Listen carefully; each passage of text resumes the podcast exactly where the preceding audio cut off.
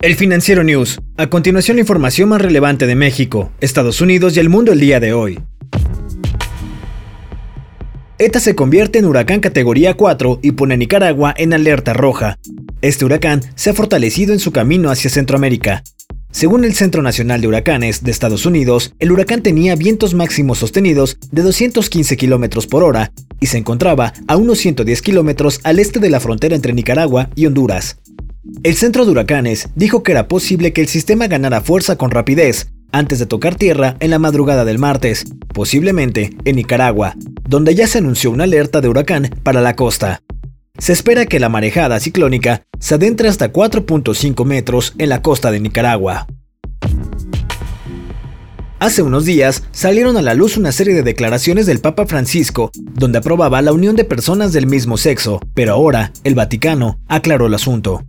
Según el Vaticano, las declaraciones del Papa Francisco sobre las uniones civiles de parejas gays fueron sacadas de contexto en el documental que empalmó partes de una vieja entrevista. La Secretaría de Estado del Vaticano emitió una guía a los embajadores para explicar el alboroto causado por los comentarios del Papa Francisco tras el estreno del 21 de octubre de la película Francesco en el Festival de Cine de Roma. La polémica reciente llamó aún más la atención porque el director de la película engañó a los periodistas al aseverar que el pontífice le había hecho las declaraciones a él personalmente en una entrevista reciente. Un ataque realizado en la Universidad de Kabul, Afganistán, dejó al menos 19 personas muertas y más de 20 heridas. El portavoz de los talibanes negó en Twitter la participación de su grupo en este ataque. El último ataque se produce a una semana después de que un atacante suicida atacó un instituto privado de tutoría en Kabul y mató a unas 24 personas e hirió a otras 70. Afganistán ya ha sido testigo de un fuerte repunte de la violencia, incluso cuando las negociaciones del gobierno y los talibanes han estado intentando discutir una hoja de ruta para la paz en Qatar. Las negociaciones, facilitadas por Estados Unidos, comenzaron el 10 de septiembre y no han tenido ningún impacto en la reducción del derramamiento de sangre. Un tiroteo en Viena, la capital de Austria, dejó a varias personas heridas. Oscar Deutsch, el líder de la comunidad judía de Viena, dijo que los disparos tuvieron lugar en la calle, donde se encuentra la principal sinagoga de la ciudad, pero que no estaba claro si la casa de culto había sido atacada.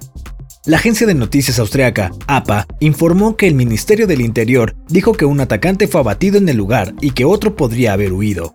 La policía explicó que aún no se han determinado las circunstancias exactas del incidente y que esto se sabrá hasta que terminen las investigaciones.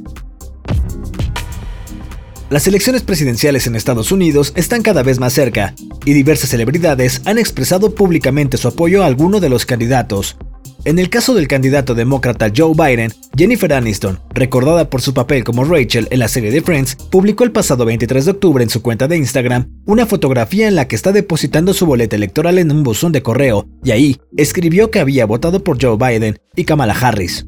Algunos actores participantes de The Avengers han mostrado también su preferencia por el demócrata, tal es el caso de Chris Evans y Mark Ruffalo. Además, Ruffalo subió a su cuenta de Instagram un video en el que llama a sus seguidores a usar el hashtag WithBidenWeCan, con Biden Podemos. Cantantes como Taylor Swift también han mostrado su apoyo público a este candidato. Del otro lado, con el presidente Donald Trump, el rapero 50 Cent hizo un llamado en su cuenta de Instagram a votar por el republicano. El actor John Boyd, conocido por su participación como el Papa Juan Pablo II, también ha expresado su apoyo al republicano en redes sociales. Biden es malo, Trump debe ganar, comentó Boyd en sus redes sociales en Twitter. Otro actor, que seguramente recordarás por ser Nick Parker en Juego de Gemelas, llamado Dennis Quaid, defendió su participación en un video en el que habló sobre la gestión de Donald Trump ante la pandemia del COVID-19 y respaldó al actual presidente de Estados Unidos. Yo soy Daniel Maldonado y la producción es de Daniel Díaz El Mou. Hasta la próxima entrega del Financiero News.